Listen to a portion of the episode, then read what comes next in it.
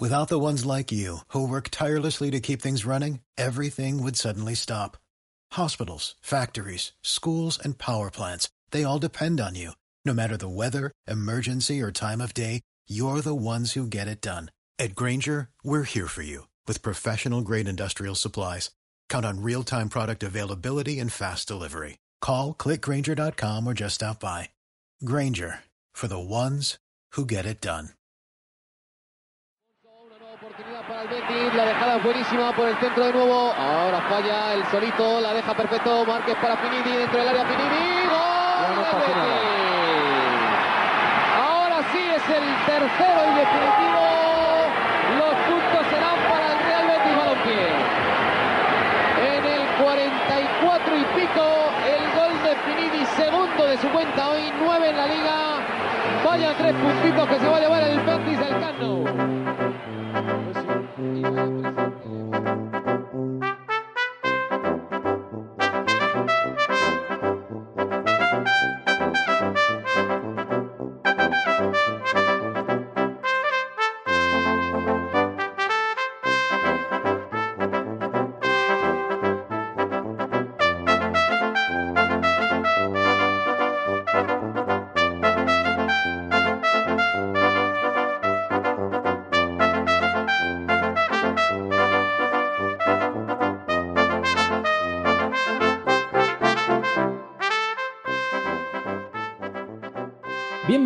A Betis Histórico, un podcast sobre datos, estadísticas, historia y curiosidades del Real Betis Balompié. Este es el episodio 8 y en esta ocasión volvemos a ofreceros un nuevo monográfico. No muchos futbolistas del Betis cuentan con un cántico propio, una celebración que marcó una época en el Villamarín o tienen en su haber toda una Champions. Hoy hablamos de la sombra juguetona, el futbolista Finidi George. Y para ello contamos con esta alineación, José Manuel Cano, Muy buena. Ale Puig Hola, ¿qué tal? Bienvenidos. E Israel Caballero. Muy buenas béticos y béticas. Me he saltado el último, que es este que os habla, Juanjo Dorado, y hoy echamos en falta a nuestro querido Pablo, que por motivos laborales pues no ha podido participar con nosotros. Hoy es 21 de septiembre del 2020 y por daros un poco de contexto de la situación que estamos ahora mismo, el Betis venció ayer por 2-0 al Real Valladolid. Estamos colíder, ¿no? Estamos con líder. La y clasificación ¿Tú tenías mismo. algo que comentar sobre el día que es hoy? Bueno, hoy hace 62 años que el Sánchez Pizjuán se inauguró con partido oficial, en el cual el Betis ganó 2 a 4 y el primer gol oficial en el Sánchez Pizjuán lo marcó Luis del Sol. Nada más y nada menos. Nada más y Casi nada, nada. eso es. Te iba a decir, no lo ha marcado cualquiera. Antes de nada, os recordamos que podéis encontrar todos los episodios de Bet Histórico en la página web quillospodcast.com barra Bet Histórico, aparte de vuestro programa de escuchar podcast de cabecera, y que podéis encontrarnos en las redes sociales Twitter, Facebook e Instagram con este mismo nombre, Bet Histórico. Una vez presentada la mesa, una vez hemos visto de qué vamos a hablar hoy y una vez suenan los instrumentos de Airbrush Quintet mm, con esta versión del Betis de Silvio, pues comenzamos.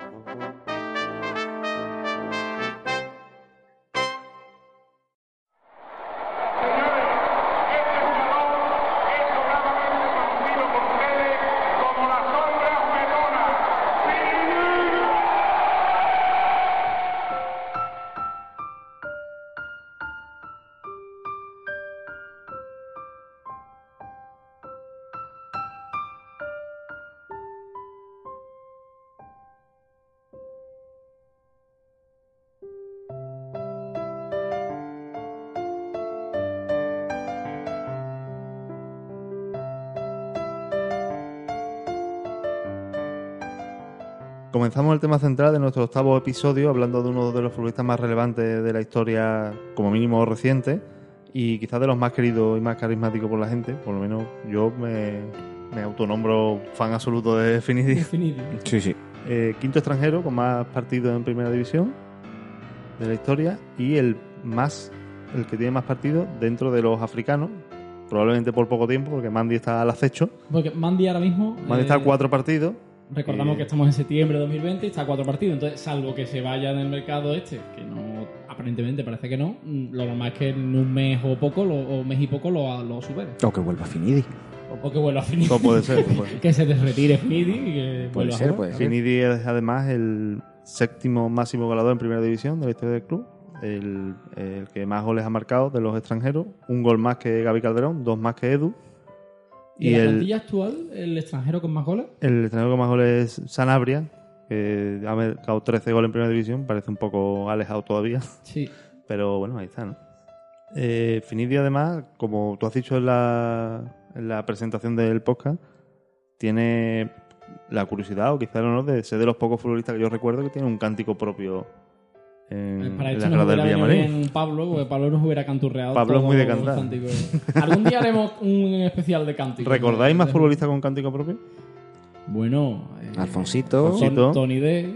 Tony D, Es que es un cántico muy ¿verdad? random, porque o sea, muy el que le puede meter cualquier nombre, pero Había está. quien le cantaba a Bélica Sumó también. Erika Sumó, Uh. Arpón, también lo dice mucho. Pablo es muy de eso, de Arpón. Sí, Arpón Pirulero. A Ivanov. Ivanov ¿No se le cantaba? Yo creo que sí, ¿no? Bueno. Alfonso, qué bonito. Sí, Alfonso lo ha dicho. Ah, lo ha dicho, perdón. Algún entrenador, porque hubo un amago con Quique Setién, Lorenzo Serra, por supuesto. Correcto. Eh, a ver, entiendo eso, que habrá muchos más, pero lo tenemos No, que. no hay tenemos, tanto, ¿eh? No Tenemos hay que hacer tanto. un beta histórico de eso, aunque, Ah, aunque sepa un Hablando de entrenadores, en Pepe Mel también incluso Pepe Mel también, ¿verdad? Sí, también, sí, sí. correcto. Efectivamente. Sí, Hay, hay bastante. Bueno, a Merino, yo no sé si de jugador, pero de entrenador, entrenador, eh, sí. tiene los huevos, que tampoco es que tenga una prosa muy No, no. avanzada, pero bueno, ahí está el, el cántico. Bueno, es un cántico, es un Sí, cántico. sí. Y en la semifinal de Bilbao se cantaba el Luis Fernández no se vende también. ¿No es verdad? Oh, magnífico. Pero por favor. es verdad, es verdad. Y Eh, también hubo un cántico de. Pero no. ese fue más un poco de coña. En un Betis Zaragoza que se cantó Otero Selección y Otero Bota de Oro. Pero Bueno, era, era era en contra. Bueno, me estoy acordando también de. Porque además la época de Finidi, de Gianni, Gianni sí tenía también. Sí, verdad, o sea, también se le cantaba. ¿Habéis nombrado a Gordillo? No, y no ¿verdad? pueden con él, no, Sí, ¿verdad? sí. Que, verá que, que jugadores hay. Dice que no hay tanto, pero yo creo que. Bueno, que y si, lo- si los oyentes que estáis escuchando os acordáis de algún cántico de algún algún futbolista, algún entrenador, que, que nos lo podáis hacer reseña en las redes sociales, O que pues manda un audio cantando. nos lo colgáis. Pues mira, Mejor, eso estaría genial. Tweet con audio y, y ya está. O si no, subo su pedazo de comentario en Evox, si lo escucho por ahí. Ahí está. En fin, dadnos cariñito por, por los comentarios. Seguimos con Finidi. Pues mira, na- Finidi nace, nace en Nigeria, nace concretamente un jueves, 15 de abril de 1971. Importante que sea jueves, porque. ¿Jueves Santo era? No, ¿no? No, no. Pero Bueno, Pero eh, podría- no lo he mirado, pero podría ser. 15 de abril podría, Podría ¿De qué ser. año- de qué año O de dicho? feria, o en la feria. Pod- pues. eh, podría ser, no, eso no lo he mirado. ¿De, de qué año ha dicho? De 1971. Mm, casi. Eh, era la semana después de Semana Santa. Uy. A ver, la, la- Entre, entre jueves medio- de pasión, ¿no? Entre No, medio, de- la de después. Ah, la después, jueves de Pascua. Jueves de Pascua, correcto. entre medio de la de Semana Santa y la feria. Estarían Está- reco- desmontando los palios. Estaban en montando Nigeria. en Nigeria. Preparando la procesión de impedido del Sagrario. ¿no? Normal que termine con un sombrero después de los goles. Claro. Esto se veía venir. Eh, Finidi nace y se cría en la ciudad de Port Harcourt, que es una ciudad así más o menos grandecita, de más o menos un millón de habitantes del sur de, Nigeria. Y es ahí donde, donde empieza a jugar fútbol. Está en varios equipos de juveniles, eh, por ejemplo en el Calabar Rogers eh, o el Iwanyagu Nacional. Y es precisamente en el Iwanyahu, eh, es en el equipo en el que debuta como profesional, en, en el 90. ¿Vale? Luego estaría en el. pasaría al Shark Port Harcourt, eh, donde hizo una temporada bastante buena, que le sirvió para que eh, se fijaran en, en él, en Europa, y diera el salto tanto a Europa como a su selección. O sea, a la misma vez que va a Europa, va directamente a, Exactamente. En Europa llega al Ajax de Ámsterdam, que llega en la temporada 93-94, que bueno, que es el, además el Ajax mítico de entrenado por Van Gaal, con los hermanos de Boer, con Van der Sar, con Frank Rijkaard, Sidor, Limanen, Overmars, Kluivert, en fin. Jugadores que a todo el que le gusta el fútbol, como poco le suena. Sí. Un equipazo. Sí, sí. Sí, sí, sí, sí. Además. Canú también estuvo por ahí, ¿no? Creo que Canú sí estuvo. Bueno, es contemporáneo de, de Finidi, o sea que, que seguro fueron. compartieron la selección, vamos. Eh, imagino que. Creo que sí, que también estuvo en el, en el Ajax. Y, y bueno, él está tres temporadas en el Ajax, sale de, del Ajax en la 95-96. Y allí en Holanda, pues juega un total de 86 partidos, anotando 18 goles, da 23 asistencias y un total, una cifra muy bonita, juega un total de 7.070 minutos. Una pregunta de. Pues claro, en mi caso, yo, por ejemplo, sí tengo mucho recuerdo de Finidi y tal, pero yo era bastante crío. Yo creo que casi todos los que estamos aquí éramos bastante niños. ¿Ya estás vacilando otra vez? Bueno, ¿verdad? Para mí. Unos más que otros, vamos a Claro. dejarlo en eso. Bueno, pues el caso, yo sí tengo mucho recuerdo de, él, de que lo marcaba, tiraba el sombrero, todo tal y cual, pero Finidi realmente, ¿de qué jugaba? ¿Era delantero, extremo? Bueno, Finidi era extremo derecha y, y lo que pasa es que sí es verdad que, que podía llegar a, a jugar de, de delantero, pero sobre todo él era el, la banda. Era un futbolista que jugaba mm, en la banda, pero que sí es verdad que ha habido, mm, vamos, hubieron muchísimos partidos, tanto en el Betis como en el Haya, como en los que mm, usaba mucho la, la media punta, porque tenía, te- tenía gol, visión de juego, y muchas veces terminaba en, e- en esa situación. Es verdad que casi siempre partía de banda derecha, era un futbolista de los que ahora se dice que no hay, los extremos puros que antiguamente sí se jugaba más con, con extremos abiertos y hoy día se juega menos. Hoy día se juega un poco más por, por el centro. Correcto. Bueno, pues en el tiempo en el que Finidi, las tres temporadas que Finidi está en, en Holanda, en el Ajax, eh, en las tres temporadas gana la liga holandesa. Entonces, al ganar la liga holandesa, eso le valió para jugar eh, la Copa de Europa, tanto en la 94-95 como en la 95-96. Y en ambas temporadas, el Ajax se planta en la final. La primera participación que tiene Finidi, eh, eh, gana la, la Copa de Europa, el partido es el Ajax Milán y ganaron ganó el Ajax por 1-0, Gol de Kluivert. correcto. Y Iván Finidi jugó la, La final. la final completa. La siguiente temporada, la 95-96, el Ajax se vuelve a plantar la final, esta vez frente a la Juventus, y eh, el partido termina empate a uno. Lo que pasa es que después eh, se jugó la prórroga y, y los penaltis, y en los penaltis pierden 5 a 3 porque Perucci, el portero de la Juve, eh, le para el primer penalti a, a Davis y después le para también a, a Sonny Siloy otro, otro penalti. Davis era el de las gafas, ¿no? Es correcto, el bajito de la gafa. Con el Barça después. Es verdad. Y muchos anuncios de Nike por medio. Bien. También en esta época consigue dos títulos continentales más. En el año 96 gana la Supercopa de Europa, que le gana al Zaragoza de Víctor Fernández, que venía de, ganar la Recopa. En la ida quedó 1 a 1 y en casa de- del Ajax, el Ajax gana 4-0. Que finidísima el, el segundo gol en este partido. Y ganó también la Copa Intercontinental frente al gremio brasileño eh, en el mismo año y en un partido que no tuvo goles, pero que es el Ajax acaba ganando 4-3 en los penaltis. Y que Finidi tira y anota el tercer penalti para el Ajax. Eh, una vez que ya hemos hecho esta, este repaso por la historia y por la- lo que ha sido la carrera de Finidi desde sus comienzos hasta el momento justo antes de llegar al Betis, eh, queremos hacer una pequeña, un pequeño apéndice hablando de eh, lo que ha sido su participación en, en lo que es la selección nacional con Nigeria. Antes de entrar con la selección, Sí. decir que el Betis estaba fichando a un jugador impresionante.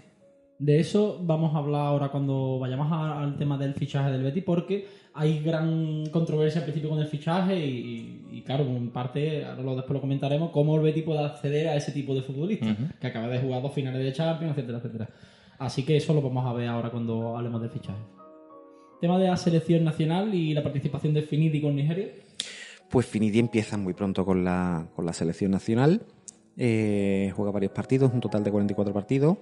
Eh, son varios partidos en Copa de África, juega también en Mundial y los partidos de clasificación para, Para el para el Mundial. La Copa de África también tiene un título con la, selección, que es la Copa de África de, de 1994. Y sí es cierto que hay un dato que hemos estado intentando contrastar, que creemos que no, pero bueno, nosotros lo vamos a decir por si por si alguien nos alumbra. Si Finidi escucha esto, Claro, claro. enróllate, ¿sabes? Que nos diga algo y tal, porque eh, en, bueno, aquella fue la época de la Nigeria fuerte Sí. y Nigeria en 1996 gana los Juegos Olímpicos de Atlanta. Los Juegos Olímpicos que se celebran en Atlanta, pues eh, se planta en la final. En las semifinales, si no me equivoco, elimina a Brasil eh, 4 a 3 y le gana la final a Argentina. Pero Entonces- no, no tenemos confirmación de que Finidi estuviese en ese Claro. elenco olímpico. Por aquel entonces eran, eh, bueno, por aquel entonces no, en los Juegos Olímpicos son jugadores eh, sub-23, pero está la excepción de los tres jugadores que pueden ser mayores. Y Finidi por aquel entonces tenía 25 años. Entonces era un habitual de la selección, pero no hemos podido contrastar si estaba o no. O no. Nosotros hemos visto algunos... Hemos dudado mirando esta foto. Correcto, ¿Es y este hasta, y hasta vídeo y tal. y cual. Creemos que no. Y creemos pero que no. hay por ahí cierta gente que, que sí lo meten en esa lista, entonces no sabemos. Esa disparidad de criterio Claro. de meterlo o no meterlo, porque Entonces nosotros nos hemos comido un par de, par- de resúmenes de partido y tal de, de las Olimpiadas y la verdad es que no, no lo hemos visto. Entonces nosotros lo dejamos ahí. Si ustedes lo sabéis, si tenéis constancia de ello, pues escribidnos y nos decís dónde lo habéis visto. Una vez visto este, este periplo de Finidi por la selección de, de su país, eh, que como bien ha dicho Puch, es probablemente de las mejores Nigerias que se recuerdan. Cano, tú eres más mundialista y más mundialero que yo. yo pero Nigeria siempre era muy destacada por esa época. ¿no? Pero en esa época, que fue una cosa un poco novedosa. Puntual. No tanto puntual después a lo largo de la historia, pero sí un poco más novedosa que Nigeria participara tanto en los mundiales. También tenéis que poner en contexto que en el Mundial de 98 es la primera vez que hay 32 selecciones, que antes iban 24, que antiguamente iban muchas menos, entonces Claro. bueno, siempre da, Al abrir el da abanico. paso a que haya más opciones. ¿no? Correcto. Y ya llegamos a lo que sería el fichaje de Finidi George por el Real Betis. Finidi llega al Betis en el verano del 96 y por, contextualizar un poco la situación, era la, la tercera temporada consecutiva del Betis en primera, había quedado octavo en la temporada anterior, no, no se había clasificado para Europa, pero venía de, un, de una base importante del año 94-95, quedó tercero, fichó a Alfonso Finidi, Alfonso Iyarni, perdón, el año anterior, y, y- Pierre, por ejemplo, y ese año se incorpora Finidi como el auténtico bombazo. Además, como ha dicho Ale, viene de dos finales de Champions consecutivas. Parecía un fichaje un poco impensable. Tres ligas en Sí, Holanda, de esos dos finales de Champions, en fin, una de ellas ganada. Y durante gran parte del verano se dio como hecho en otros equipos y, y fue un auténtico bombazo.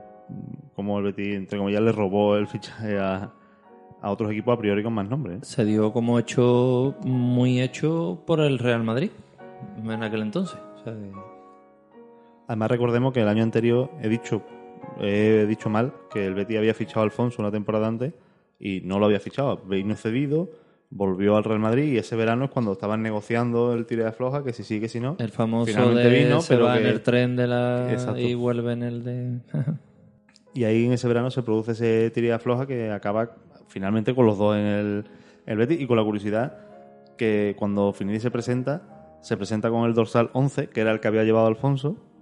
Alfonso en ese impasse no, no No estaba. claro qué va a hacer. Y cuando vuelve, Finidi le cede el dorsal y coge finalmente el famoso 25 que llevó todo el tiempo y Alfonso vuelve a cogerlo. Con todo esto se produce el debut de Finidi en la jornada inaugural de aquella ilusionante temporada, un 1 de septiembre de 1996. El Betis recibe al Athletic Bilbao y el Athletic Bilbao entrenado por un, entrenador que posteriormente fue bético, era Luis Fernández, Fernández. francés Luis Fernández. Y, El hombre del chupachus. Sí. marcó Finidi ese día. Y Marco Eso Finidi casi, casi no va a empezar, minuto 14. El Betis gana 3-0. Un día importante, no solo porque fue el debut de Finidi, también fue el debut de Luis Fernández, el no el entrenador del Atlético, que también, el nuestro, el lateral izquierdo. Y el primer partido de Tony Prat. al Betis. Uh, Ese partido lo recuerdo como si fuera, como si hubiese sido ayer contra el Valladolid. La verdad es que fue un inicio. Bueno, mm, no solemos hablar de cosas tan actuales, pero es el mejor inicio. Ya Pellegrini ha superado todos los inicios de este tiempo, salvo aquel, porque el Salvo empezó 3-0 el primer partido y 0-3 en la segunda jornada. Efectivamente, seis goles a favor y ninguno en contra y ahora lleva tres a favor y ninguno en contra. De hecho, el Betis llegó a ser líder en las jornadas 3 y 4 y no lo fue antes porque en la jornada inaugural el Tenerife ganó 6-0 al Compostela y nos fastidió un poco el tema. 36 partidos jugó Finidi ese año, 36 partidos ligueros. Como siempre, un poco de situación que en aquella época esa liga era de 42. Claro, debe decir no, 36, pero no había 38. O sea que. Vamos, aún así, con 42 jornadas, 36 partidos disputados está bastante Y bien. se pierde solo seis partidos. Correcto. ¿Goles en esta primera temporada de Finidi del Betis, Cano? 10 goles marcó Finidi en esa primera temporada, que no está mal. Eh, sobre todo para hacer como... solo- Por eso pregunto yo antes si era delantero. Solo Era- uno en Copa, que fue el famoso de la final. Y te cuento así como dato así un poco random que su debut copero fue aquella eliminatoria con el Écija contra su compatriota de la portería, el ya fallecido Wilfred, Oh. el mítico del Rayo, que aquella temporada estaba en el. Oye, ¿sabemos cuántos de estos goles tuvieron sombrero en la celebración? No sabemos cuál... Porque claro, la verdad que eso es un tema para indagar. No tengo ¿Cuándo ese dato. ¿Cuándo empieza la, la celebración? Eso, eso hay que verlo en algún Si algún momento. bético sabe cuándo fue el primer, la primera vez que se le tira a Finidi el sombrero y, o hay algo por ahí que lo Estaría sepa, bueno completar Estaría- este monográfico con esos datos. estaría guay. El Betis acaba cuarto de esa temporada, finalista de Copa y se clasifica para la Recopa de Europa. El Betis ficha para el banquillo a Luis Aragonés en esa temporada 97-98, donde Finidi, por supuesto, vuelve a ser pieza clave en el equipo. Y el Betis acabó esa temporada octavo. Antes, mientras repasamos un poco los datos, estaba comentando con, con Juanjo que el Betis gana en el Camp Nou en la, en la temporada 97-98 a falta de dos jornadas y estaba ahí eh, una liga súper apretada entre el segundo y el octavo en un margen de 2-3 puntos y finalmente el Betis queda octavo, pierde los dos últimos partidos y queda un poco mm, Un poquito más de lucía la temporada, Sí, por eso todo- temporada. Finalmente fue a Europa un poco de rebote porque el Madrid fue cuando ganó la Champions contra la Juventus y tal. Pero quedó un poco así. Sobre todo por la sensación de lo que podía haber sido y al final. Y sobre todo haciéndolo más difícil que ganar el Camp Nou. ¿no? Sí, es verdad que, que en esa temporada, aunque es verdad que, que podía haber quedado la cosa bastante más bonita y más arriba en la tabla, pero el Betis es la primera vez en la historia que repite dos participaciones europeas Cierto. consecutivas. Nueve goles ligueros y dos en Copa. Uno muy bueno a la Real Sociedad, recuerdo. Eh, y juega también, juega 34 partidos ligueros, 4 de Copa, 5 de Recopa, donde marca un gol en Stamford Bridge. En aquella eliminatoria que bueno, el Betis perdió 1-2 en la ida, allí se adelantó, que nos hizo un poco soñar con el tema, pero finalmente no, no pudo ser, el Betis se quedó ahí. Y el Chelsea de, de Zola. sí, marcó de hecho el partido ahí. Y aquí, ¿no? Aquí me No, parece que marcó Flo. Flo. Oh, Flo, los dos goles de Flo. Los dos goles de Flo. Ese partido estuve yo en el campo. Flo y Zola hacían una pareja. En la partida de vuelta de esa primera ronda con el Budapest, Budapest fue el debut europeo de Finidi en el Betis. Lógicamente en el Betis, pues hemos dicho antes que jugó en Champions. Y como he dicho, su único gol lo marcó en, en el estadio del Chelsea, en aquel partido que bueno, pues, caímos eliminados. ¿no? Infausto recuerdo, ¿no? Especialmente destacable eh, el doblete en el Camp Nou de esa jornada 36 que el Betis gana al Barça y un hat-trick que es un récord que hemos hablado este año, hablamos en un podcast anterior cuando Joaquín marcó el, el hat-trick al Athletic de Bilbao con los tres goles en el primer tiempo, Finidi marcó un hat-trick con los tres goles en el primer primer tiempo tiempo. al Tenerife. Partido que además acabó 3-0, no como el de este año que, Que casi- que acabó un poquito peor. Bueno, verá, no jugó mal tampoco. ¿no? No, hombre, hay un poco de, 3-2, un poquito de miedo. ¿no? Sí, eso sí. Pues yo creo que más miedo también por nuestro otro, por nuestra forma de ver Betis. Idiosincrasia, que se llama. lo que, que por lo que había. Mi amigo Alex Moreno hizo aquel magnífico penalti con la mano y nos metió. Pero- Después es verdad que Joaquín estuvo a punto de hacer historia El cuarto, con el cuarto, que se punto, quedó punto. solo, pero estaba ya. Sigamos con Finidi. Tercera temporada, 98-99, que es casi milagroso que aquello no fuera un descalabro porque iba pasando cosa tras cosa. Dimitió Luis Aragonés, se fichó un entrenador que no llegó a empezar la temporada, mm, el fichaje de Cantadores, la llegada de, de Nilsson, año polémico también porque fue eh, la primera vez, por lo menos en mucho tiempo, antiguamente sí había, con camisetas con franjas un poquito más anchas. Estuviera aquí Betty Chill, nos daría un poco más de detalle, pero fueron esas capas que tenían las franjas más anchas. Y Pero- aquella pero segunda que era mucho más ancha, ¿no? Las de aquella época. No lo suficiente para que se hablara, y Sí. sobre todo la segunda que era medio azul marino, medio negro. Sí, era, eran bastante. Vamos, yo tengo esa camiseta y tiene y son creo que cinco franjas. Y temporada histórica. Puede tener cuando una... ancha, yo, se me va siempre al gol de Varela, por ejemplo, en Claro. el colombino. Que esa eran Bueno, pero es que, el, franjas, pero es que el gol de Varela fue 5, 4 o 5 años después de esto. Correcto. Claro, no, sí, sí, pero eso, pero no tenía yo en mente esa camiseta como tan polémica. ¿no? Temporada histórica por el fichaje de Rafael Yaques también, Uh. Random. del que hablamos en nuestro podcast Hombre. Fichaje Random. Oye, el, el entrenador este, el que pegó las pantas, el Oliveira, que era portugués, se va a aragonés, se ficha a, a este tío y, y verdaderamente no llega a debutar en, en partido con el Betis. No, no, no llega a debutar y, y se fue, bueno, eso, no, no llegó a empezar la competición, llegó Vicente Cantatore, que fue con el que empezamos la liga. Pero yo eso recuerdo que este tío, no, no sé si estuvo más de dos semanas o en... Yo lo recuerdo en la presentación en el estadio, cuando se hacía la presentación del equipo, y, y poco más, recuerdo poco más. No tengo, no tengo datos de las pretemporadas de aquella época, si llegó a estar en algún amistoso o no. No, no te lo sé decir. Pero oficialmente no, no, no debutó, por supuesto. Yo no, lo re- no recuerdo si llegó a estar en algún amistoso, la verdad. Finidi afronta así su tercera temporada en el club. Como hemos dicho, repleto de cosas extrañas que pasaron aquel año. ¿En qué año estamos, Cano? 98-99, o sea, verano del 98. Sí, sí. Para seguir con cosas extrañas, el Betis debuta contra el Alavés, pero no en el campo del Alavés, sino en San Mamés. Fue el día que debutó Denilson. Y para colmo, bueno, el cantador empezó bastante mal la temporada y para colmo en la primera ventana FIFA fue cuando Alfonso se lesiona en Chipre de gravedad, el partido que le cuesta el cargo a Javier Clemente de la selección, cosa muy influyente en, en clave Betis, porque Clemente fue entrenador del Betis Posteriormente. pocos meses después. Claro. Y además fue el partido que fue convocado con la selección Tony Pratt, que nunca llegó a debutar, A debutar. solo fue aquel día. Empezó el equipo con ninguna victoria en los primeros cinco partidos, incluido la, la ida de la UEFA contra el Beigle danés, que para colmo de cosas raras se le dio la vuelta, no sé si recordáis, al sorteo, porque el sorteo determinó que el partido de ida se jugara aquí en Sevilla y el equipo danés pidió que se jugara la ida allí por si acaso el resultado era muy escandaloso y perdían la, la taquilla.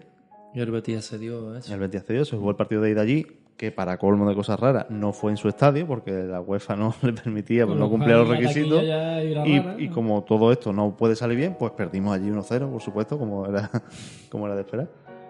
Después la vuelta sí se remontó al Betis 5-0, además marcó Finidi y marcó un hat-trick Iván Pérez. Iván Es que Pérez, el todo, her- el, todo fue hermanísimo raro. de Alfonso. Todo fue raro aquel año. Sí, la verdad que sí. Era como el 2020, pero en clave Pero Betis. fútbol, pero fútbol, ¿no? Yo, la verdad que me encanta cuando hablamos o habláis de estas cosas, porque claro, yo de esa etapa mm, no tengo, te- tengo muchos vacíos, muchos flashes, muchos datos, pero no, no consigo coger los recuerdos y montarlos. Otra vez está vacilando de joven. ¿eh? En la jornada 7 del campeonato, el Betis pierde 5-1 en Valencia y Cantatore es destituido, con el equipo con una sola victoria, que como el año estaba como estaba, solo ganó un partido que fue en el Bernabéu, Con gol de Finidi. con gol de Es que el Finidi. Betis es además. muy de eso, es que no hay, no hay más. No podía ser de otra forma.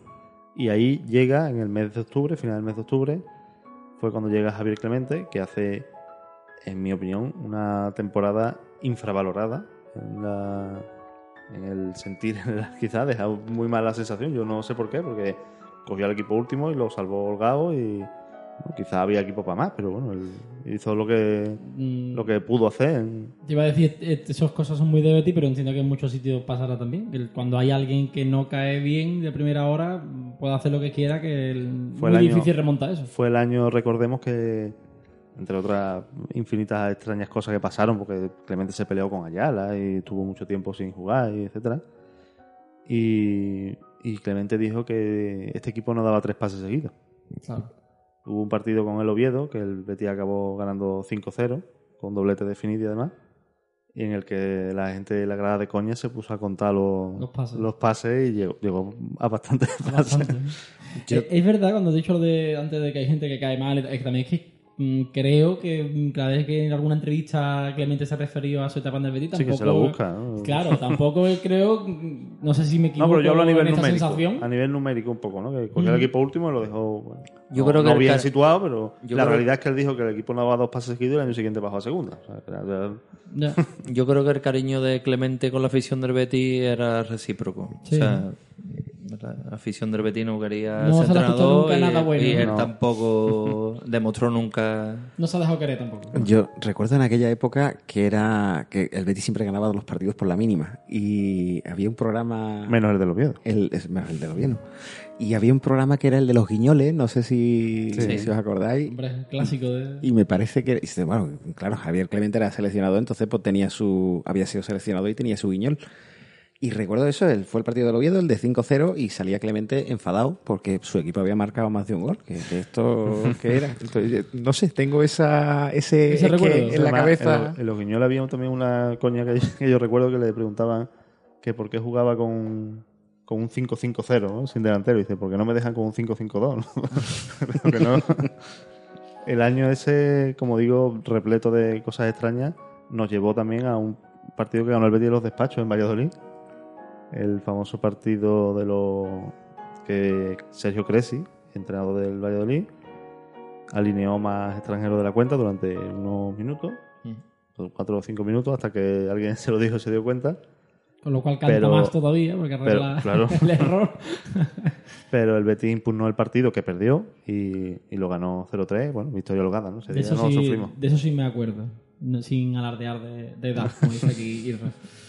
Ese año tuvo también como curiosidad el Betis Madrid, que Ito fue clave con dos jugadas en el descuento. Y, y bueno, el Betis al final pues no, no acabó demasiado mal. Acabó mal la temporada, lógicamente, porque no, No era lo esperado, no era pero, lo esperado, pero... pero podía ser peor salvo- como se vio después. Sí, de hecho, bueno, una recta final más o menos tranquila, ¿no? Acabó el 11, ¿no? Creo recordar esa temporada. Efectivamente, acabó el 11 y bueno, no sé si dejándose ahí, pero los dos últimos partidos los perdió bastante lamentablemente. 4-1 con el Barça, 1-4 Atlético. Eh, todavía empeoró un poco más la Claro. La sensación. año recordado también por el debut de Juan Jesús, que marcó en el Madrigal. Así por contar un poquito cosas random de, de aquel año. ¿eh? Oye, pues mm, la verdad es que, bueno, si Clemente cogió el equipo último y lo dejó 11 a final de liga, mm, la verdad es que no está nada mal. No, no, por eso digo que numéricamente no, no estuvo tan mal la cosa. Claro, lo único que pasa que, que sí es verdad que el Betis venía de, de buenas Muy temporadas, años, de sí. la peor ser el octavo, entonces las expectativas que había con el equipo eran distintas totalmente a, a estar rondando esos, esos puestos, ¿no? Del 10 para abajo, digamos. hablar también de, de Nilsson, que lo que Claro. fue el fichaje de Nilsson en el Betis. Además, bueno, una plantilla que, que se supone que estaba... Claro, venía de lo que venía, venía de, de quedar octavo, de quedar cuarto, de quedar, en fin, quedar ahí arriba, está luchando siempre por puestos europeos. Finidi marca 11 goles esa temporada en Liga, siendo su mejor cifra en el Betis, entre las que destacan tres dobletes, uno el que hemos hablado antes al Oviedo, otro en el Calderón. Y otro el, al Villarreal, dos goles los dos de penalti, que es el partido donde, donde volvió Alfonso después de la lesión que hemos comentado, que además volvió con gol. Y siempre lo nombro, pero es que no me canso, partido eternamente recordado por el gol de Rafael Yaque. No, no, no puedo parar de hablar de ese gol. ¿no? Nada más de vaselina, creo Sí, sí, recordar, no, ¿no? fue un golazo espectacular. ¿no? Además No, se quedó él con todo el no puede pasar un día sin recordar eso. No se puede, es que yo no, no entiendo que se pueda no ¿Qué hablar hace de la gente que no está recordando a Rafael? Correcto. El gol de Jacket. Y 99-2000, la última temporada de Finidi en el Betis, de infausto recuerdo para todos, y la que menos jugó, solo marcó 8 goles. Bueno, solo, tampoco es mala cifra. ¿eh? No es mala cifra, cosa. entre otras cosas, porque jugó 24 partidos Claro, solo. Igual digo, solo que es menos que... Claro. Que el promedio igual fue mayor marcando goles que en, que en otras temporadas. Sí, sí, sí, claro, sin duda. Y además casi todos para, para ganar, menos uno que fue un empate con el Rayo. Sí, pero bueno, hablamos de que jugó menos, jugó 24 partidos, pero esto va condicionado porque tenía compromiso con la selección. creo Claro, fue Copa de África, ¿no? que se perdió varios partidos por la, por la Copa de África. De hecho, no juega ningún partido entre la jornada 17 y la 26. Fue la 17 es 22 de diciembre Madre y la 26 27 de febrero. O sea, dos meses completos. Vuelve justo para, para aquel desastroso derby también, empate a uno. Eh, ¿En esa, esa Copa de África, o por lo menos la ganó con Nigeria, o no fue la que ganó? No, la que ganó fue la del 94. Sí. Esa Copa de África la gana Camerún. O sea que muchas gracias, Nigeria, por putearnos. Para Que, bueno, bien es verdad que Finidi, Finidi llega a la final con, con Nigeria. La gana Camerún, eh, que empatan a dos en la final y eh, Camerún gana en penaltis eh, 3-4. Destacable de aquella temporada, entre otras cosas, la celebración de Finidi en el gol que marcó aquella temporada en Mallorca. Celebración entre comillas, porque el cabreo de Finidi fue espectacular. no sé mm, si le habían pitado, si qué había pasado, pero por el YouTube está el vídeo que mm, casi prefiero no saber lo que iba diciendo cuando marcó. pero fue de todo menos una celebración. ¿no? El 14 de mayo de aquel año, Finidi jugó su último partido de triste recuerdo con la derrota con el Real Madrid y el descenso a segunda del equipo. Otra vez, como la temporada anterior, un equipo que no estaba desde luego confeccionado o no, No. tenía pinta de que pudiese llegar a, a- a descender. Acaba, por tanto, su etapa bética tras cuatro temporadas, en las que jugó un total de 152 partidos entre todas las competiciones, 130 en liga, como he dicho, 44 goles en total, y es el cuarto jugador con más goles en competición europea, lo cual, desgraciadamente, no es decir mucho porque no, no tenemos tanta trayectoria europea y además muy repartida, ¿no? Pues, bueno, en esa década sí se jugaron tres temporadas, pero Claro, desde entonces solo hemos jugado tres como ha dicho Isra, ¿no? es habitual dos temporadas seguidas en competición europea. Y el primer, el, el africano con más partidos en primera división, el nombrado antes. Espero que por poco tiempo, señal de que todo va bien y que Mandy juega mucho. Que esperemos que lo supere. Tras aquella temporada, inicialmente no se fue, pero acabó traspasado al Mallorca eh, tras aquella tensa relación con Lopera con el famoso motín de Mérida. ¿Te acuerdas, Isra, de aquello? Sí. En aquella época fue muy sonado que, que el Betis, bueno, los problemas económicos que, que el Opera esgrimió después en la rueda de prensa con tres futbolistas, tanto Solosaba como, como Finidi como, Vidakovic. como Vidakovic, acabó con la salida de, los de los tres, cada uno por, por una cosa. Uno, Solosaba fue despedido y, y a los otros dos se le buscó Eso fue que el equipo se negó a jugar en- por problemas Sí, hab- había futbolistas de la plantilla que no habían cobrado lo que tenían que cobrar, por lo visto, y, y la plantilla pues se reunió y decidió no jugar un partido que tenía que jugar contra el Mérida.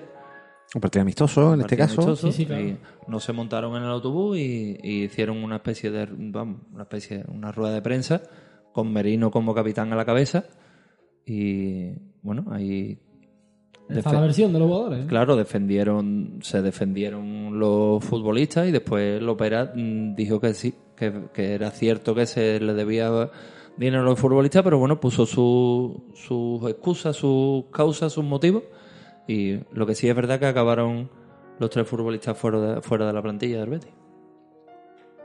Es que eh, además hay que tener en cuenta que el Betis baja a segunda y en principio mantiene gran parte de, de la plantilla de los jugadores con más nombre, porque mm, bueno, quizá un poco fuera del contexto de los años se nos olvida un poco, pero Tony Prat era un portero de primerísimo nivel, se quedó en segunda división. Mm, Lo acabas Sí. de nombrar que, que fue a la selección. Se quedó Filipescu, se quedó dos inversiones grandes de aquella época, como eran Benjamín y como fue Ito. Se quedó gran parte de... Se llegó a quedar, aunque inicialmente no, de Nilsson, que vino en el mercado de invierno. Bueno, De Nilsson se fue cedido y volvió en Navidad, casi forzado. Inicialmente se quedaron Finidi y Vidakovic, que al final pasó lo que pasó, ¿no? Pero que, que el Betis mantenía un cierto nivel a nivel de nombres en la plantilla. Luego ya después del fútbol hay que jugarlo y, Y verlo. por otro rollo, ¿no? Correcto. De hecho, que se lo digan al, al Atlético de Madrid, que Exacto. bajó con el Betis aquel año y no subió como subió el Que aquel el año bajaron eh, Atlético de Madrid, Betis y Sevilla. Una segunda división de lo más divertido. Para el espectador neutral, para nosotros Eh, no fue nada claro. divertido. En el Betis en esa plantilla estaba Alfonso. en la plantilla claro. Que, que desciende. Mm, Sí. Y en esa pretemporada, bueno, Alfonso, digamos que casi que se despide cuando pierde el Betis con, contra el Madrid en el último partido, cuando ya era matemático que, que estamos descendidos. Pero sí es verdad que yo creo recordar que las negociaciones fueron. se alargaron un poco en el tiempo. Entonces, eh, digamos que Alfonso, yo creo recordar, no sé si alguno de ustedes se acuerda de, de otra cosa, empezó la pretemporada con el Betis por lo menos a entrenar. Sí. Por lo menos a entrenar. Ya después, sí es verdad que se fue a Barcelona. Fue Exactamente. El equipo empezó, que, empezó la fichó. pretemporada y vamos, se aguantó un poquito hasta que, ¿verdad? que, que viera el Barcelona que, que no estaban los jugadores de saldo. Claro. Claro. No he contado que he contado el último partido de Finidi, no el último gol, pero bueno, por detallarlo, eh, cuando mm, el partido con el Madrid fue el segundo de los dos partidos de Farus Asibelli, porque fue despedido Hidin poco antes del final de liga. Debutó dándole vida al equipo que parecía muerto. El Betis había perdido 4-0 en Mallorca. Eh, resultado totalmente engañoso, por cierto. Dio dos palos. Bueno, no vamos Claro, a es que tú recordar lo ves el, en el teletexto 4-0, Uf, el mismo No, yo, por es que ese partido es de los y- que es como, como dice como si lo hubiera vivido ayer y yo estaba en el bar debajo de mi casa que no sabía dónde meterme y venga, llega goles y eso era un desastre.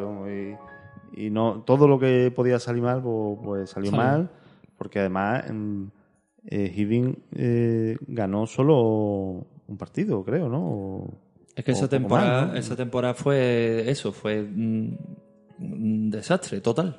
De, de esperarte lo mejor de una plantilla hecha para otra cosa. Eh, Hiddink debuta en Valencia porque se, se echó a Grigol.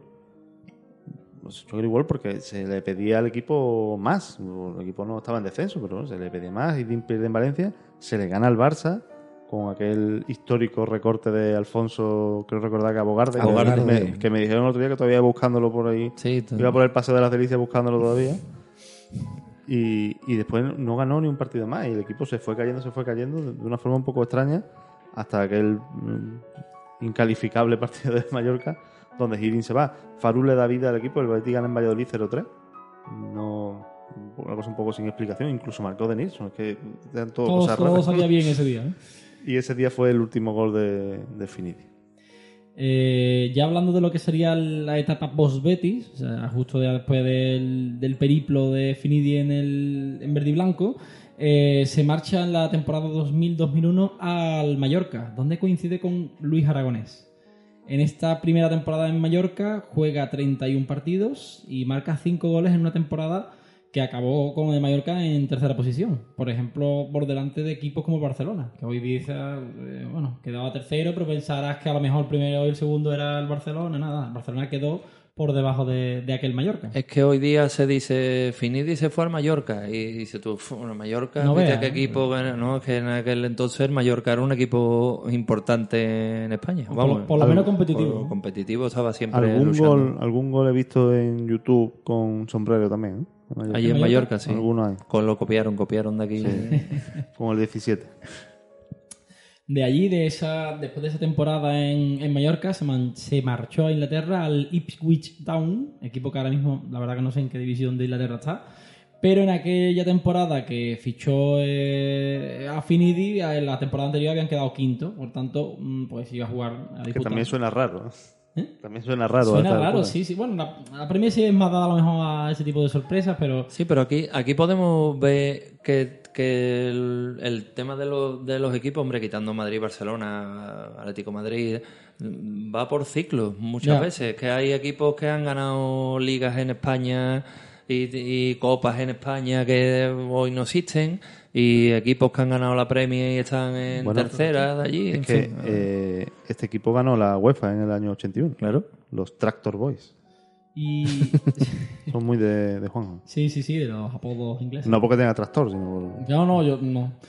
Pero Por lo que sea, no- actualmente, actualmente, ¿en qué división está este equipo? En tercera. En tercera división de Inglaterra, ¿sabes? Claro. Y aquel año cuando fichó a Finidi, pues estaba. Tercera. Venía de quedar sexto, ¿no? Tercera. No, venía de quedar Quinto, quinto. quinto. Tercera que es tercera, no como aquí que la Sí, tercera es la cuarta. ¿no? Correcto, correcto. Y, y más que va a Y ser. más el que, bueno, ya no sé cómo va a acabar eso, eso. ¿no? es otra harina. Eh, Otro día hablaremos de eso, pues yo no me he enterado todavía de qué va a pasar ahí.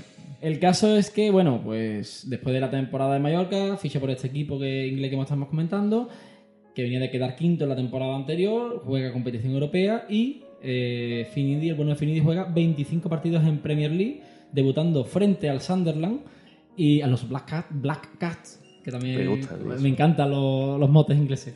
El equipo donde estuvo Poyet. Correcto, el amigo Gustavo, Eh, sin ningún tipo de premio, ser posible. Eh, marcó en estos 25 partidos de Premier League, marcó 6 goles y eh, lo primero que hizo fue un doblete, en sus primeros goles, contra el Derby County. Los los equipo- carneros. otro equipo que actualmente está en segunda división, en la segunda inglesa, no está en la Premier. ¿Pero te gustan más los carneros o los Black Cat? No, no tienes que Eh, me gustan más los Black Cats, Bien. pero tengo una camiseta del Derby County. Pero esa es otra historia que ya lo haremos con Betty Cheese. No hablamos de carnero entonces. No. Eh, en competición europea llegaron hasta 16 avos de, de final y fueron eliminados por el Inter de Milán. Finidi jugó cuatro partidos en esta competición, eh, marcando un gol al Torpedo de Moscú. Oh. Torpedo. Pues el nombre es chulo también. Sí, sí, sí, sí.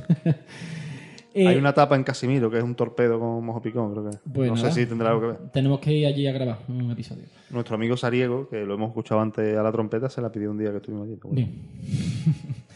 Eh, bueno, en esta temporada que estamos comentando en Inglaterra, eh, la verdad que fue una cosa un poco extraña porque eh, realmente el equipo entre, entre la jornada 1 y la 17 solamente ganó un partido, que fue en el que hemos comentado antes, al Derby Conti, que marcó el doblete Finidi.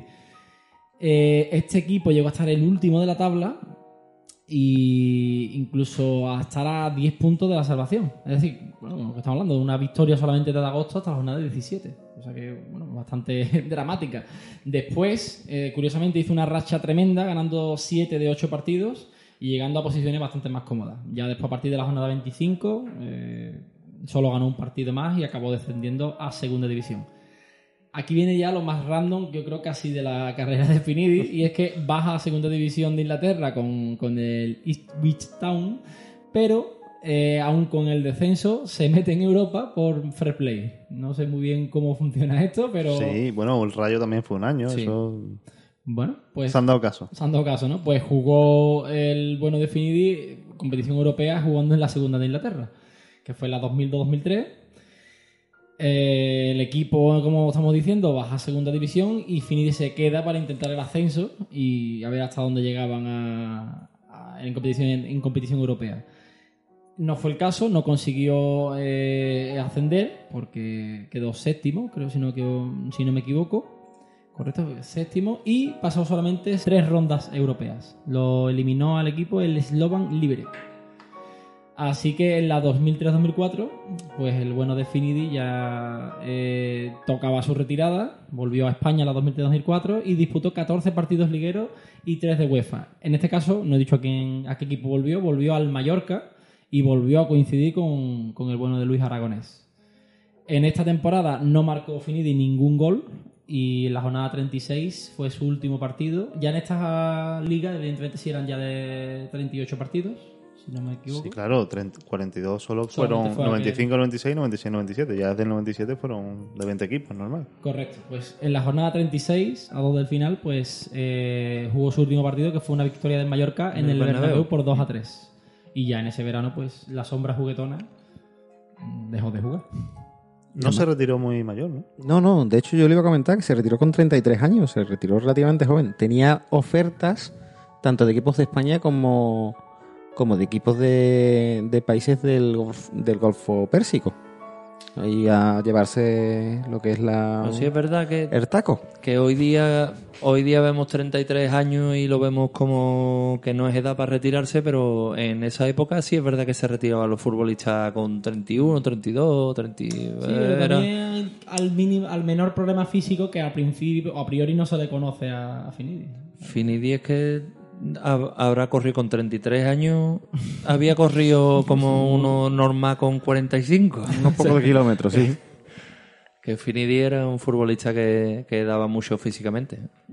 Eh, posteriormente ya lo que ha sido su etapa de, de futbolista, eh, tuvo un pequeño periplo como eh, tema de scouting con el Betis en la temporada 2010 en- entre 2000 y 2011 y también sé que estuvo eh, algún pinito con entrenador hizo y estuvo de segundo entrenador del Mallorca B o, o algo así. Sí, del, filial del Mallorca. del filial del Mallorca. No sé si se llama Mallorca B o, o como proceda. Que por Y- aquel entonces jugaba en eh, segunda vez, cuando estuvo el de segundo. a nivel así un poco curioso, porque la verdad que ahora mismo ya no se puede ver porque la web no está activa, pero a través de Web Archive, que se pueden ver páginas web que estuvieron operativas en su momento, entre 2015 y 2017 aproximadamente el bueno de Finidi hizo una página web que se llamaba Finidi Football o algo así, quiero recordar, y que como digo no está operativa la web ahora mismo, pero se dedicaba a hacer entrevistas a futbolistas y a entrenadores de que habían compartido a lo mejor algún periplo con él. En, la web había una entrevista a Alfonso que era el propio Finidir que los entrevistaba y los publicaba después en esa web. Guay. O sea que es ba- es bastante, bastante curioso. Mm, Si alguien tiene mucha curiosidad por verla, que nos escriba y ya le pasamos como cuál es la triquiñuela para llegar a ver esa página web.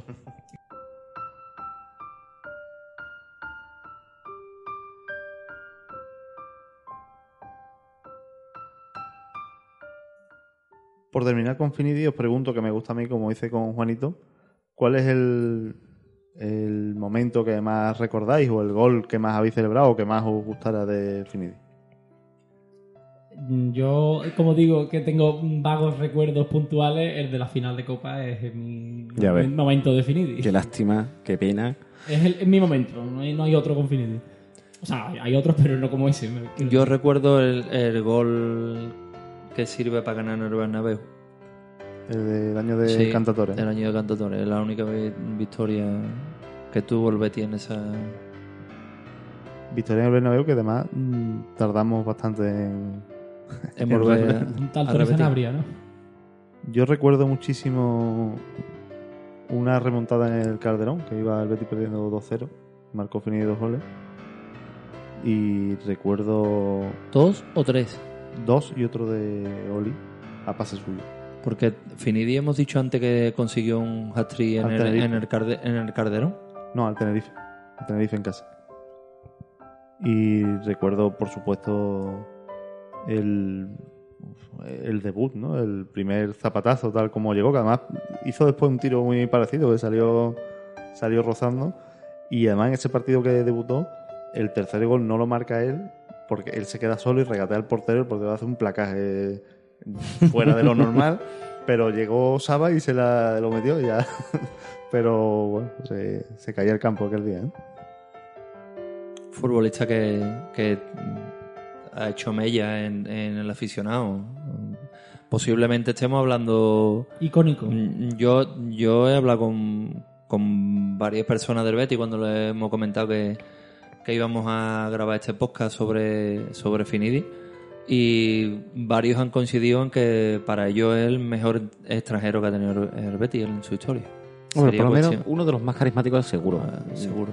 Era un tipo que tú lo veías en el campo y lo veías con la celebración, con el sombrero y que derrochaba simpatía. Y- No, y que tú cuando tú cuando veías la alineación del Betis y jugaba Finidi, mm, o sea, era como algo de, yo estaba jugando Finidi en, en mi equipo, que Claro. otra vez, ¿no? Incluso es que se juntaba un poco todo, porque el- como siempre llevaba el dorsal 25, era el último en la, en la alineación, que Manuel Melado pues, lo decía con, con ese final, ¿no? que bueno, pues, siempre ha sido más, un modo muy, muy simbólico y, y por, por todo. ¿no? Como el otro día viendo un vídeo de estos resúmenes que hay de, de los goles, marca Finidi un gol, no pongo en pie a quién, y él hace uno de sus bailecitos en, en la esquina y se va a bailar con él Albert Natch que yo me cuesta recordar a alguien bailar peor que Natch en aquello, era una cosa pero pero Finidis y llegaba al público de, de otra forma y, y por eso a mí he comentado antes tantas veces he dicho lo de, de infausto recuerdo de desastroso recuerdo que me da mucha pena que se hubiera ido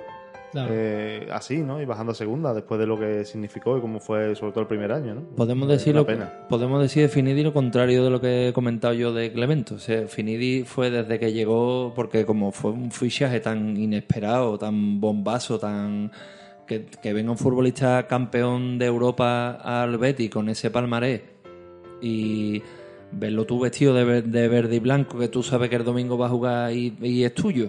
Entonces mm, le llegó al, al aficionado desde el primer día y, y él hizo mucho después por porque fuera recíproco el cariño que, que él nos demostraba pues se lo demostrábamos nosotros a él ¿no? Yo sí recuerdo eso de cuando se anunció, se anunció el fichaje de, de Finidi. Eso recuerdo el, el- el Ajax era el super Ajax que mm, lo ganaba todo y que se paseaba por Europa y tal. Y, y yo, nos vamos a traer un tío de. además de- del Ajax. nos íbamos a traer uno a uno de los de los gordos Sí, sí. de- de o sea, uno ellos, de los que. O sea, no es que este tenga ya treinta y tantos años y venga aquí a. Claro. No, no. Nos lo traemos jovencito, bien. Y, en fin, eh, eso. eh, Era muy ilusionante. Yo de Finidi, como he comentado antes, de la, la palabra para mí es icónico. O sea, es un jugador que, más allá de todo lo que mm, recuerdo que podamos tener, si tú en un papel dibujas un jugador con camiseta de Herbeti o cuatro franjas verde y blanca y una, un sombrero, todo el mundo pensamos Finidi.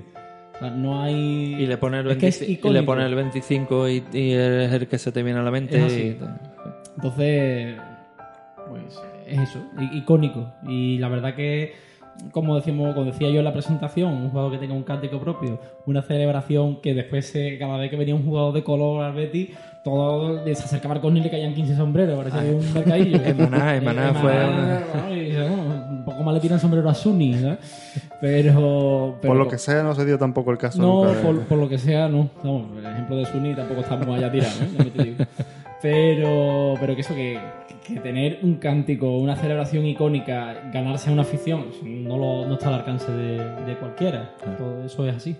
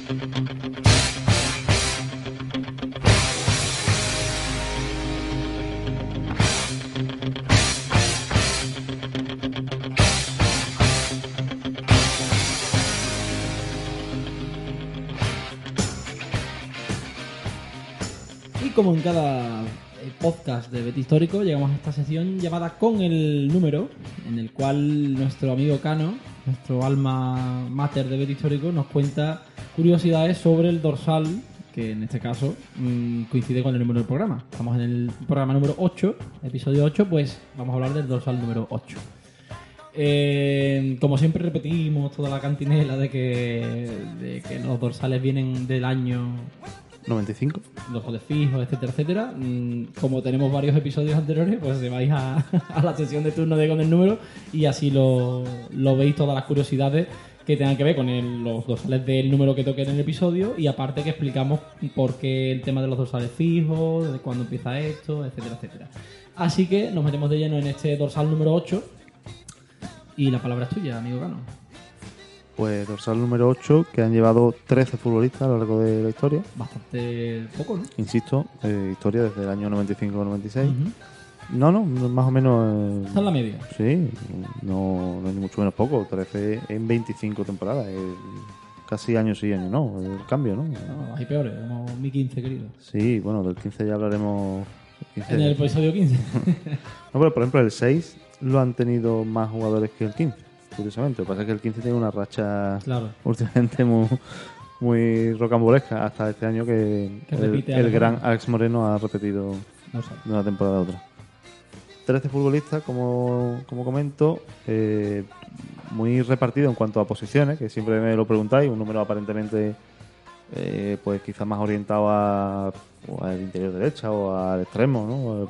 A lo mejor en épocas de dorsales no fijos, pues Finidi hubiera sido ¿no? más o menos, ¿no? Por Más, posición. más centro, más centrado, más centrocampo que, Y sin embargo, extremo. ¿eh? en la lista tenemos un poco de todo, ¿no? Porque lo llevó Rubén Pérez, que es un centrocampista más de corte más defensivo, lo llevó Arzu, que ha llegado a jugar de todas las posiciones de la defensa, De la defensa y- campo para atrás, y lo llevó Renela, que era delantero centro puro. ¿no? Y actualmente lo lleva Y actualmente Fekir, que, juega donde le da la gana. Porque y donde, aparte él, donde es él quiera está bien jugado. ¿no? ofensivo, ofensivo 100%, vamos. Yo creo que Fekir en la posición es el que más puede representar el número 8, realmente. Sí, mm, probablemente. 13 futbolistas, además muy mal repartidos. Casi todos los años lo cubren dos, Arzu y Márquez. Y el resto, pues un año, dos. Eh, insisto, no un año en el club, sino un año llevando, llevando el dorsal porque han tenido algún cambio. Por ejemplo, eh, el canterano Nono, que, que fue cambiando los años que estuvo aquí, ¿no? O, o Musonda estuvo dos temporadas y Y tuvo dos dorsales distintos, ¿no? 13 futbolistas, digo, tres de ellos canteranos. He nombrado a Nono, he nombrado a Arzu y el primero que lo llevó, Luis Márquez, que llevó el dorsal 8 durante las primeras cinco temporadas del dorsal fijo. Y quizás de los. Voy a dar un poco de hojana, de los canteranos más talentosos que, que hemos visto y que recordamos. Israel lo recordará. Sin también. duda, ¿no? Yo, De, de los jugadores que daba la impresión de que podía hacer lo que quisiera. Uno de los mejores goles que le he visto yo al Betis lo metió Luis Márquez al Atlético de Al Madrid. Atlético de Madrid en un córner. Sí, señor. Sacado desde la banda izquierda y rematado de voleo desde la derecha. Espectacular. por encima. Marque lo he visto yo crecer en mi barrio, en el equipo de, de mi padre, que fue donde, donde él empezó. Y bueno, con, con Marque puedo decir, y me van vanaglorio en que me he criado con él, digamos. Entonces, aparte de un futbolista extraordinario, si no lo hubiera sido, bueno, no, lo, no lo estaría diciendo, pero es que, es que lo fue. O sea, que- Pues Luis Márquez, después lo llevó Castaño, no sé si recordáis ese centrocampista. Yo sí lo recuerdo. Mm. César de Loma lo llevó en su última temporada, también cambió, porque inicialmente fue El 11, Fue el 11. ¿no? Arzu desde 2003 hasta 2011, que se fue Arzu, recordemos, tras el ascenso. Yo Arzu es el de los ocho que más se recuerdan, es el que más, no solo por el tiempo gastado, yo en lo personal es el, pienso en el 8 y pienso en Arzu. Matilla, Rubén Pérez, Nono, Renela, Musonda. Eh... Vienen nubes negras a partir de Arzu. Sí, bueno, he Hasta dicho poco, poco, cam- poco cambio los primeros años y después, bueno, pues Matilla estuvo un año, Rubén Pérez estuvo un año, Nono estuvo un año, insisto, un año con el dosal. Sí, sí, claro. Renela Musonda, Jonas Martín o Martín. Martán, no como sé. decía él de la retransmisión. decía, bueno, No, por lo que sea, no, no nos lo ha contado nunca. Que, que venga un día al podcast, y nos cuente cómo se pronuncia su nombre, ¿no? nos cuente su gol al Málaga y nos cuente, ya está. O- Ujú. ¿no? Camarasa, Inui y, y el gran Fekir. Bueno, es un debut, o sea, es un debut, un dorsal. Es un dorsal, como tú bien dices, en la media. Eh, en cuanto a los Sí. goles, Cano, Eh, bueno, te cuento antes de los goles, te cuento el debut porque siempre eh, siempre hablamos del primer partido del dorsal y siempre hemos contado que fue el partido de Mérida, el partido donde Loren Morón padre lesiona a, si Loren Morón padre me escucha también tiene cebolla frita. Otra vez nota, otra vez nota. Otra vez lo mismo, ¿no? Pero Márquez no, no debutó hasta la jornada 8 del campeonato, empate a uno en Mestalla, con dos posteriormente conocidos béticos, porque aquel partido juega Jorge Otero y juega, perdón, y entrena Luis Aragonés al Valencia. Aquel partido marcó el grande de Pierre, ¿no? Marco Pierre, sí. Eh, ¿Eso fue en casa? No, no, en Mestalla. Mestalla. Ah. Entonces yo recuerdo, es que hablando de, hemos hablado antes de cántico, me acuerdo yo aquel que se le hizo a Zubizarreta cuando estaba de portero en el, en el Valencia. Sí, pero de cánticos a jugadores del otro equipo Ya, ya. vamos, a Ah, no, pero en el campo, que era en el campo del Real Betis, Zubi cantara. Y cantó. Matizo que Luis Márquez debuta con el dorsal en ese partido, pero ni mucho menos debuta con el primer equipo en ese partido. Debutó seis temporadas antes, la temporada 89-90, en segunda división en el campo del Palamos. Un partido empate a cero que por, habría que verlo. ¿no? El dorsal número 8, que como estamos diciendo, tiene mucha. eh, es bastante variopinto en cuanto a posiciones. En cuanto a expulsiones, ¿cómo anda? ¿Cuántas veces han expulsado jugadores con el 8 desde que existe el dorsal fijo? Pues no ha habido muchas. De hecho, no hubo ninguna hasta una expulsión de Arzu en 2007 contra el Sevilla. Y después, pues casi todas de Arzu. Ya. Arzu indistintamente se iba expulsando cuando, Cuando, le parecía. Pero bueno, después- el- ahora Fekir tiene que estar Una, sí, pujando. el ¿no? segundo. no me ha dado tiempo a decírtelo. El segundo porque, bueno, nadie tiene dos, ¿no? Solo tenemos una de Rubén Pérez en el Pijuán, una de Nono en el...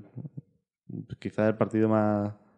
que pasaron más cosas en contra por minuto que se puede tener, el Betis Osasuna de 2014. Y Arzu, estoy viendo aquí, una, dos, tres, seis expulsiones. Tengo una aquí con, con el Castellón en Copa, no, no sé qué pasaría día. Me, me llama la atención, un partido así un poco no, no parece que hubiera mucha historia, ¿no? Bueno.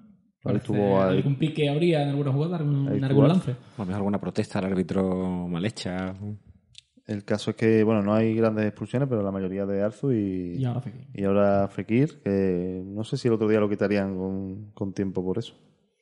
Yo no, pero también estaba un poco tocado ¿Sí? con el tema de. Por, por lo menos se le veía que le- en la, de la pausa de hidratación le estaban echando una pomada o algo así. en el- Fekir, que es curioso que siendo el futbolista al que más patas le dan de la liga y al que más falta le hacen, sea de los más expulsados. Hombre, el año pasado a Fekir se le recuerda una expulsión por, mm, por andar. Por irse, ¿no? por irse andando, porque lo he visto jamás en mi vida un árbitro ir detrás del jugador esperando que haga el mínimo aspamiento para pasar a la segunda amarilla y roja. O sea, es un...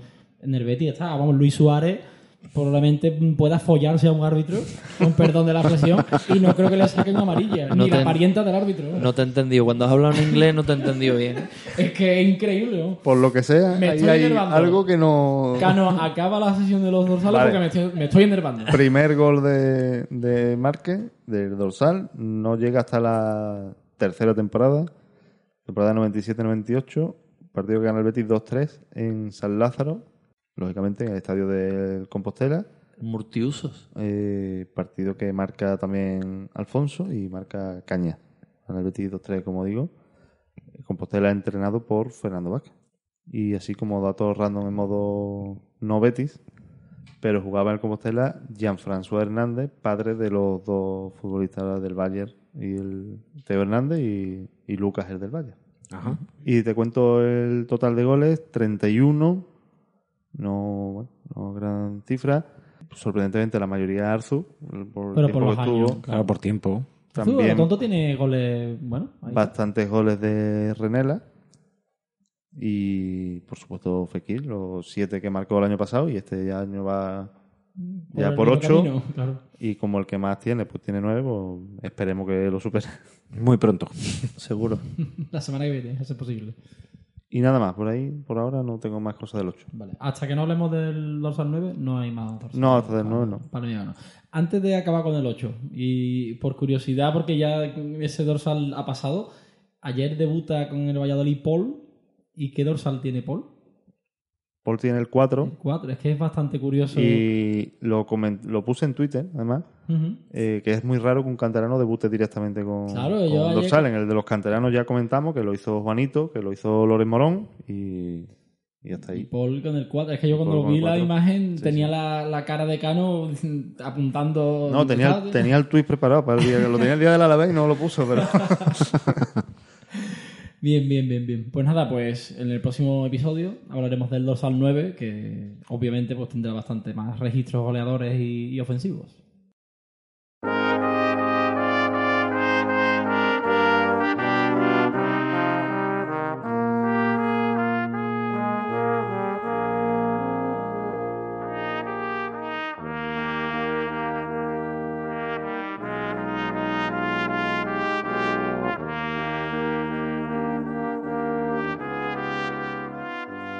Y con la música de la entrañable película de Coco, de Recuérdame, vamos a esta sección de Recuérdame, en la que recordamos algún futbolista o algún bloque de futbolistas que es de ellos a día de hoy. Y en esta ocasión, Cano, has preparado una pequeña variante, ¿no? sí, retomamos la sección que estaba un poco en barbecho para, como en el último podcast, hicimos un resumen del Real Betis en la temporada 2019-2020. Vamos a hacer un repaso de nuestros ex, de cómo les ha ido la temporada, una breve pincelada. Pero me voy a centrar solo en Liga Española y no en Primera División. Bueno, de primeras ya más o menos conocemos cómo les ha ido a la mayoría, ¿no? Ujú. Pues Más o menos tan conocido Bruno, José Molina y Sergio León. Quien más, quien menos, la primera más o menos lo Sí, tenemos o localizado. Pero hay- Si alguien quiere hay- que pregunte, ¿eh? Hay, es verdad, para eso estamos. Hay ciertos jugadores que están en divisiones bastante inferiores incluso y que, bueno, tienen mejor o peor recuerdo, pero ahí están. Como por ejemplo, Como por ejemplo, te cuento que el tercero de la segunda división fue el Zaragoza, que jugó el playoff de ascenso, entrenado por Víctor Fernández, entrenador que recordemos que ha estado en dos etapas en el club y bastante decente. y, La primera de ellas, sobre todo. Sí. y ahí estuvo luchando por, por el ascenso. Le vino muy mal el confinamiento, la verdad. La parte de post-COVID no ha estado muy allá. De hecho, yo creía que era uno de los dos equipos que iba a subir. Sí. Hasta que no. Hasta que no, claro. Y ahí se quedó otro de los que ha luchado contra el Almería, donde estaban Francis y Captum, Neptun, que ese sí lo tenía tampoco han jugado demasiado. sí. No, pero la, Francia al final se ha descubierto el tema de la lesión de Sí, rodilla sí, sí. y- También tenemos eh, en segunda división, en- ya un poco más en mitad de la tabla, a Las Palmas, entrenado por Pepe Mel, y con dos futbolistas que han pasado por el Betis, uno Juanjo Narváez, que además ha marcado 7 goles en 29 partidos, que bueno, no está, Buena temporada. no está nada mal. Y por supuesto Rubén Castro, que 15 goles en 24 partidos, que se dice Ahí está. pronto. No se le olvida marcar goles. Además, eh, la mayoría ha sido post pandemia, ¿no? Al revés que lo ha dicho Víctor Fernández, de, llegó al, al parón con 5 goles. ¿no?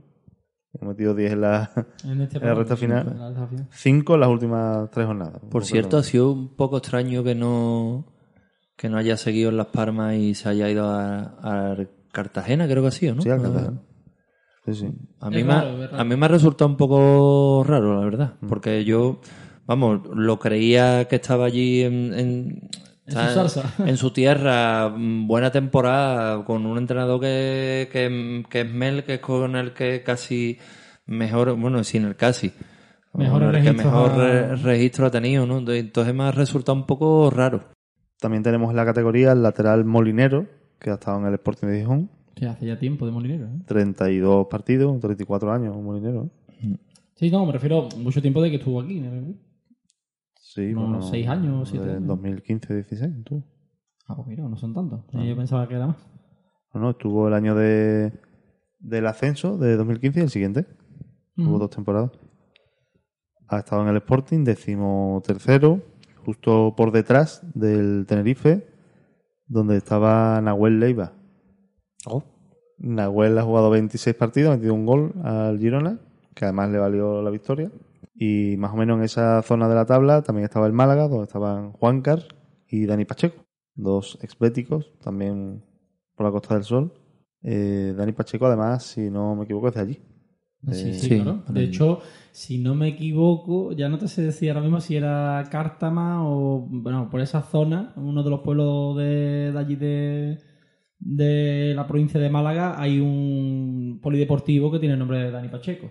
Si será en Cártama o por ahí. Vamos, lo sé por, por tema de hoy a tocar allí un concierto. Pacheco marca un gol a Leche en 22 partidos que jugó y 36 jugó Juan Carlos.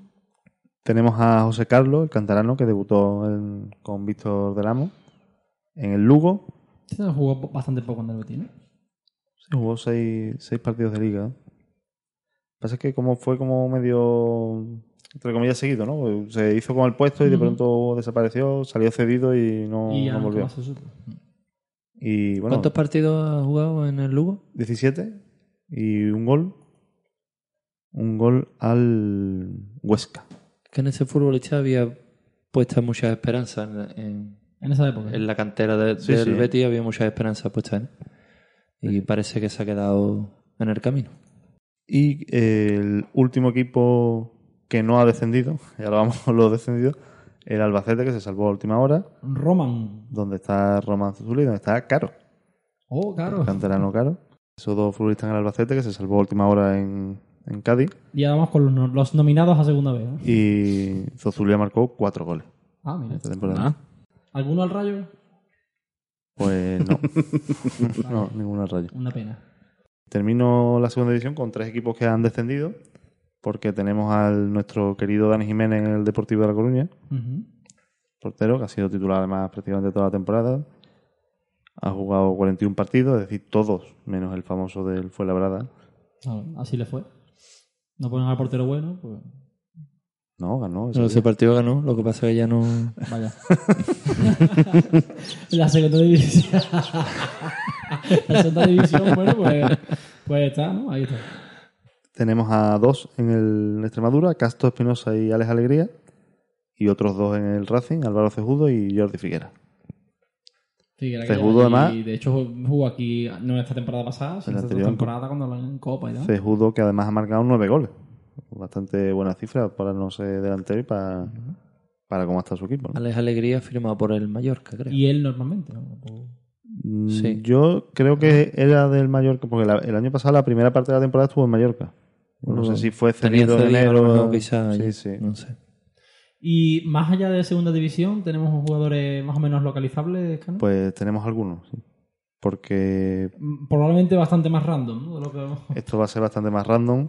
Y tenía que haberlo dicho antes y no lo he dicho que en este en esta cuenta de futbolistas contamos como exbéticos o futbolistas que hayan pasado por la primera plantilla o canteranos que hayan debutado en partido Sí, oficial. sí, como que haya jugado un partido oficial, un minuto oficial con el Betis. Para eso nosotros, eso para nosotros es ser futbolista del Betis. Con lo cual te cuento que tenemos a Julio Gracia en el Badajoz, que luchó por el ascenso hasta el final, no ha jugado demasiado, que además hizo muy buena Copa del Rey, Mm. el Badajoz.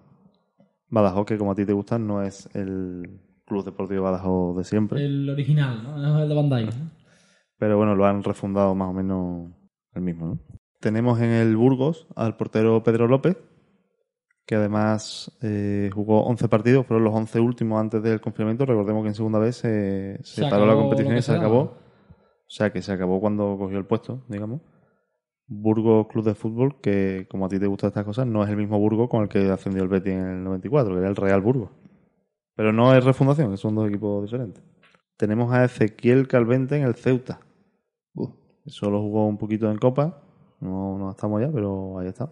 ¿Tienes a la lista Emaná? Mm, Pues no lo he mirado. Emaná, hablo de memoria, no sé si lo puedes co- eh, confirmar de, de mientras. Fichó por el Jaén. Fichó por el Jaén y prácticamente se ha pegado un Erasmus en Jaén. Porque Yo fichó- creo que no ha jugado. No llegó a debutar porque llegó el confinamiento. Claro. Se paró la temporada y ya pues, en junio, cuando acabó el contrato, pues, no sé si se ha ido otro equipo o se ha ido para donde fuera, pero yo creo que se habrá ido, evidentemente, tirando besos de, de la Está de mangando, Jaén. está mangando, está mangando. Es que ha sido, mm, de, ah, fichado, qué guay, no sé qué, va, y después al cabo del tiempo dice, bueno, pues se va sin jugar un minuto. Y digo, ah, claro, es que acabó la liga cuando terminó con lo del confinamiento.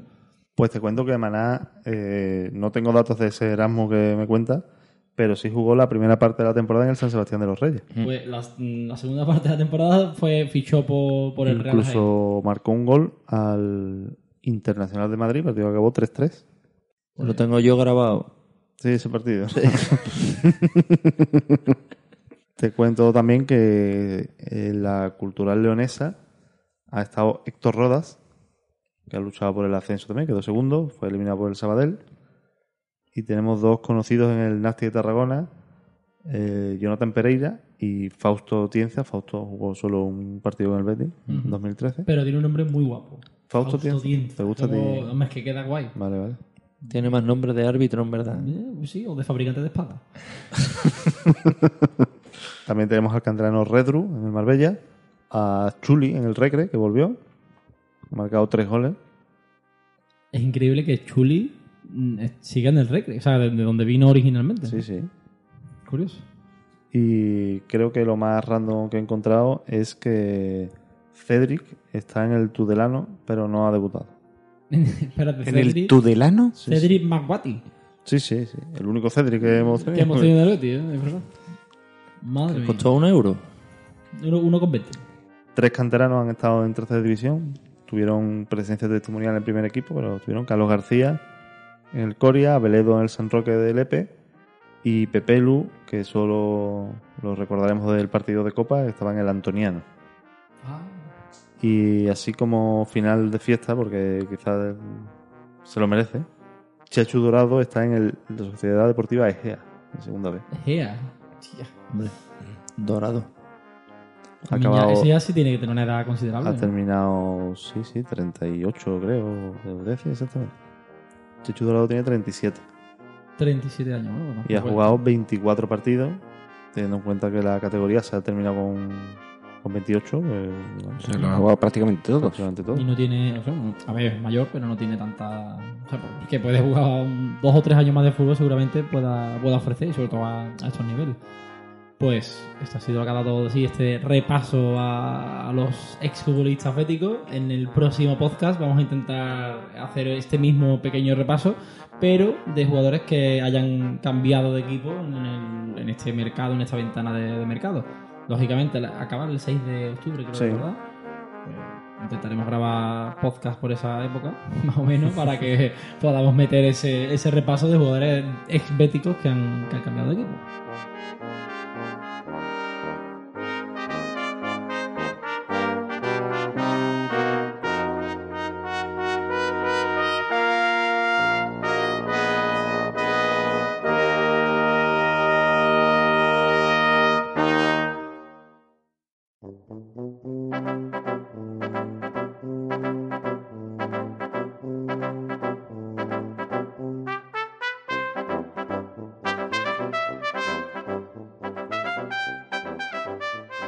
Hasta aquí este bet histórico monográfico Finidi George. Eh, esperamos que os haya resultado interesante y que compartáis vuestros recuerdos e impresiones tanto en iVoox como en la reseña que podéis dejar en, Apple Podcast. Recordad que podéis encontrar todos los episodios en la página web quillospodcast.com barra histórico y que podéis encontrarnos en las redes sociales Twitter, Facebook e Instagram con el mismo nombre, bet histórico. Recordar que como siempre podéis encontrar todos los episodios en, de Bet Histórico en la página web quillospodcast.com barra Histórico y que podéis encontrarnos en las redes sociales Twitter, Facebook e Instagram con el mismo nombre, Bet Histórico. Muchas gracias por el tiempo que habéis dedicado a escuchar este episodio y nos vemos en el siguiente Bet Histórico. Viva el Real Betis Balompié siempre.